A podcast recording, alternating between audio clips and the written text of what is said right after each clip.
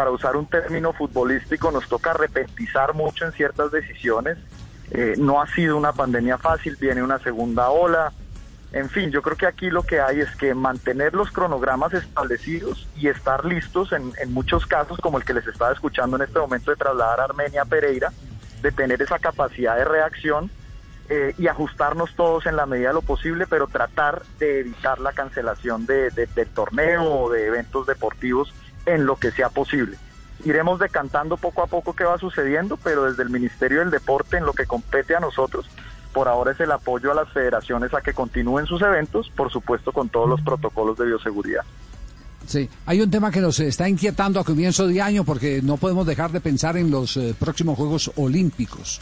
Eh, los planes de preparación de los deportistas en los que usted ha tenido que ver mucho eh, en su administración, eh, en qué condiciones están, vamos a llegar con deportistas a buen nivel en los Olímpicos, cuál, cuál, cuál es eh, eh, el, el, mensaje que, que podemos tener nosotros como periodistas y los aficionados en general.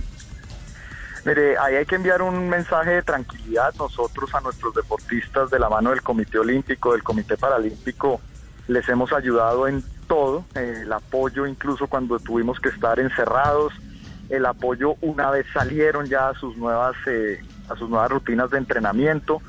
Hoy por hoy la mayoría de ellos están entrenando satisfactoriamente, les repito, con todo el apoyo no solo presupuestal, sino técnico, psicológico.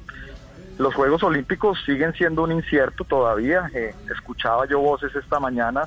Eh, Japón no cierra, eh, digámoslo, obligatoriamente. Se hace una recomendación de que se cierre el país, de que la gente se quede en casa. Y obviamente la gente eso lo sigue al pie de la letra porque usted conoce la disciplina de ellos. Existen voces de comunidades en el Japón que dicen que no quieren que se realicen los Juegos Olímpicos.